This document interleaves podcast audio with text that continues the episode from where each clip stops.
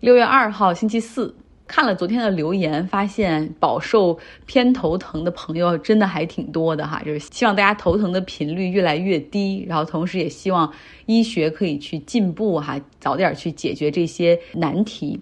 我们来说新闻，丹麦今天举行了全民公投，最终决定丹麦将参与欧盟的共同防御机制。丹麦虽然是欧盟的成员国，但是之前他们一直有一项三十年之久的政策，就是不参与欧盟的共同防御计划，也就是经济一体化可以，政治一体化也可以，但是。不会参与任何欧盟的军事行动，也就是军事一体化。No，其实这次全民公投的议题就是这个政策，你到底是要继续坚持还是取消？哈，毕竟外部环境已经发生了变化。那最终呢，百分之六十六点九的人投票要求取消这一政策，那也就是允许丹麦参与欧盟军事共同防御机制。其实这和芬兰、瑞典申请加入北约都是同一个原因哈，就是俄罗斯那边虎视眈眈的扩张。意图其实激发出了更团结的欧盟以及更壮大的北约。今天呢，著名的硅谷旗帜性的女高管五十二岁的 Sherry 桑德伯格宣布，今年秋天将从。Facebook 的母公司 Meta 辞去 COO 的职位，也就是首席运营官，但是将继续保留董事会的席位。桑德伯格加入 Facebook 已经十四年了，一直以来都是公司的二号人物，也被认为是 Facebook 变成赚钱机器、商业化成功运营这些年不断壮大贡献很多的一个人哈。那他会在今年秋天正式辞职，扎克伯格同时也任命了新的人来接替他。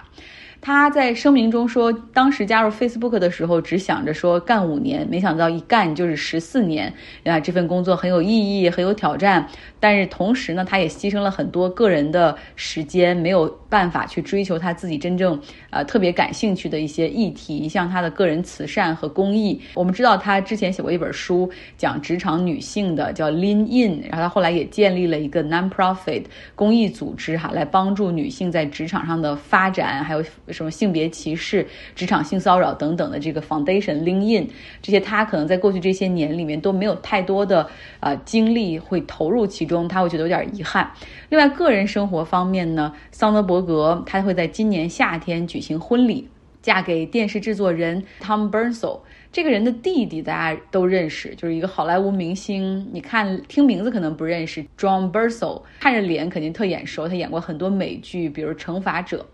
那桑德伯格他之前有一段很幸福的婚姻，他的前夫是雅虎的高管，然后后来也在科技公司里面做高管，还是创始 CEO 等等。两个人有两个孩子，呃，然后是属于硅谷的那种权力夫妻哈，呃，但是后来他是有一次他两个人在墨西哥。度假的时候，她丈夫在跑步机上跑步发生意外，然后不幸身亡。给桑德伯格介绍 Tom Burnso 的这个人，实际上就是她前夫的弟弟哈。她前夫的弟弟就是说，我觉得他们两个都是好人，然后他们其实，而且他们两个很配，就值得拥有幸福。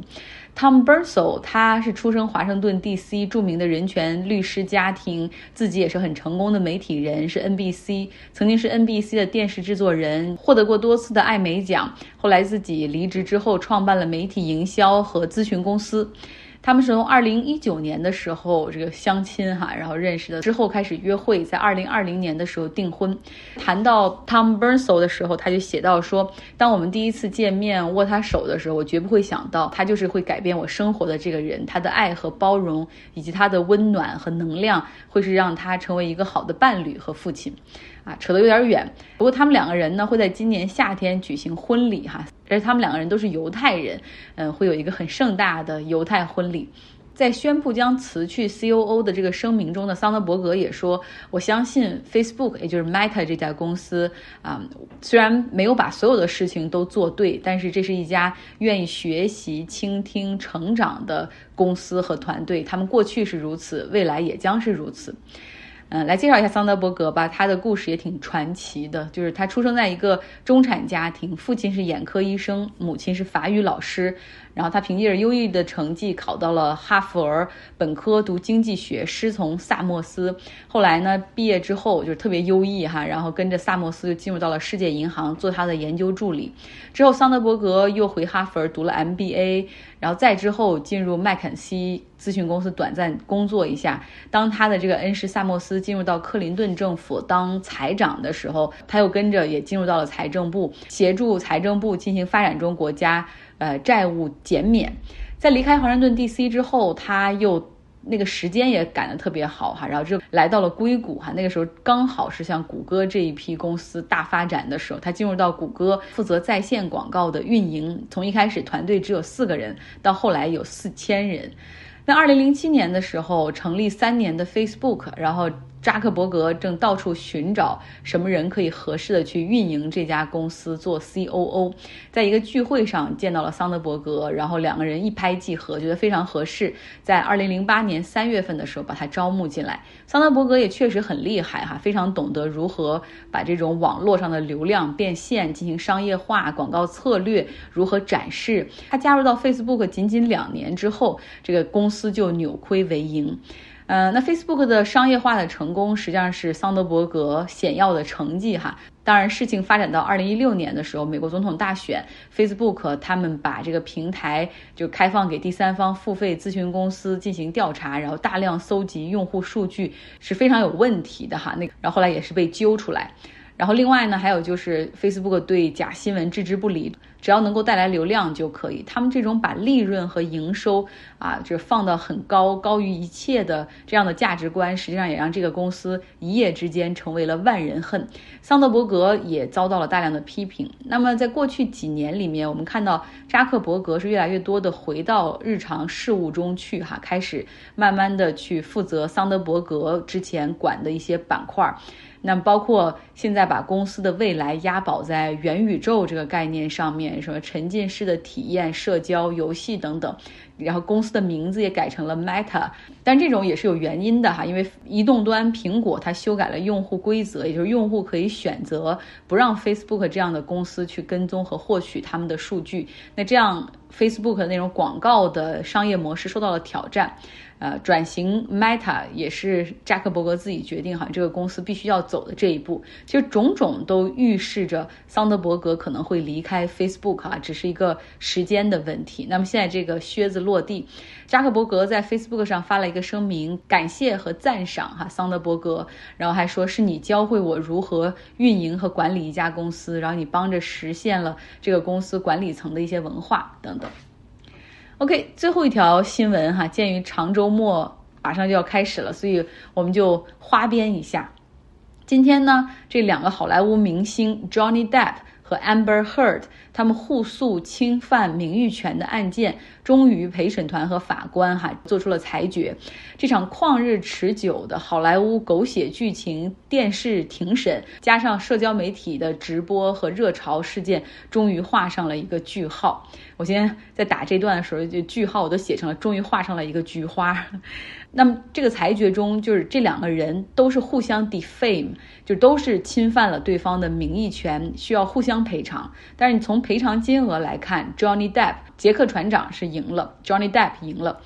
，Amber 需要赔偿他一千万美元的名誉损失费，然后另外还有五百万美元的补偿性的赔偿金。但是鉴于这个法庭所处的位置是这个 Virginia，所以他们有一个补偿性的赔偿的一个一个上限，然后又把这个金额调低了一些哈。但是 Amber。总之，他也要赔上一千多万美元。为什么这个 defame 罪名成立？主要是因为 Amber 之前在《华盛顿邮报》上发表了一篇 op-ed 专栏文章，哈，专门诉说在他短暂的婚姻里面，他是如何被家暴、被殴打、被性侵等等。这就其实有非常充足的，就是他诋毁 Johnny Depp 的一个证据在。那么在过去。六周的庭审的过程之中，其实主要就是反复的去确认或者证明一件事儿哈，就是 Johnny Depp 是否干过 Amber 所说的上述的那些事儿，然后他是否有这种暴力倾向哈，是否进行家暴，呃，传唤了很多很多的证人，包括 Johnny Depp 的前女友，相处了六年还是多少年的，就是英国女模特，都说他人很好，没有跟他相处那么久，他一直都很绅士，从来没有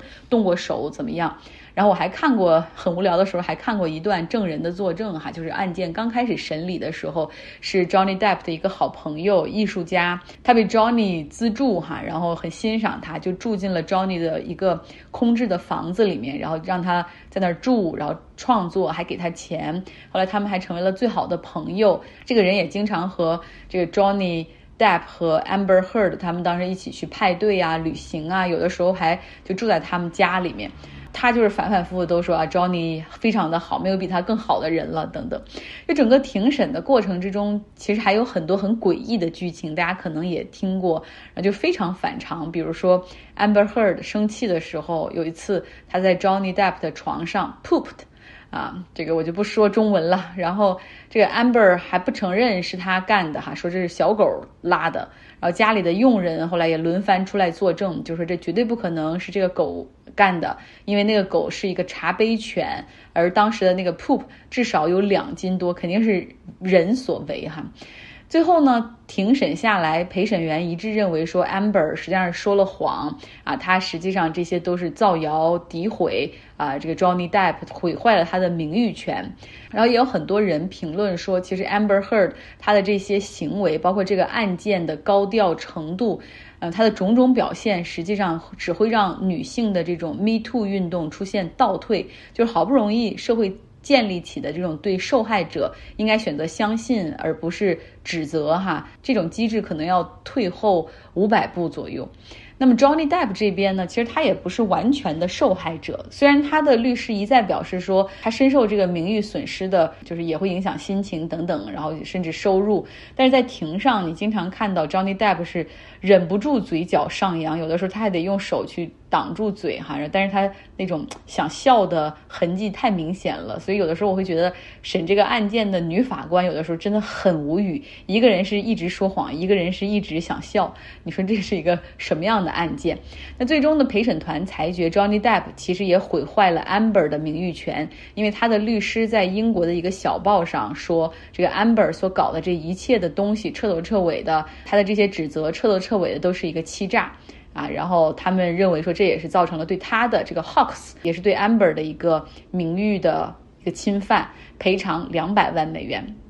最终哈，overall in general，两个人中间其实是没有赢家的，因为他们奇怪的光怪陆离的私生活，这次在。公众面前彻底放大，然后通过在 COVID 疫情之后停的庭审啊，都会进行网络直播，所以这个又通过网络，呃，就全世界任何地方的人都看得见，然后又变成了社交媒体上的 meme go viral，就彻底火了。如果说真正有赢家的话，实际上就是社交媒体上就是不停的靠这个料，然后每天来更新吸引流量的那些人。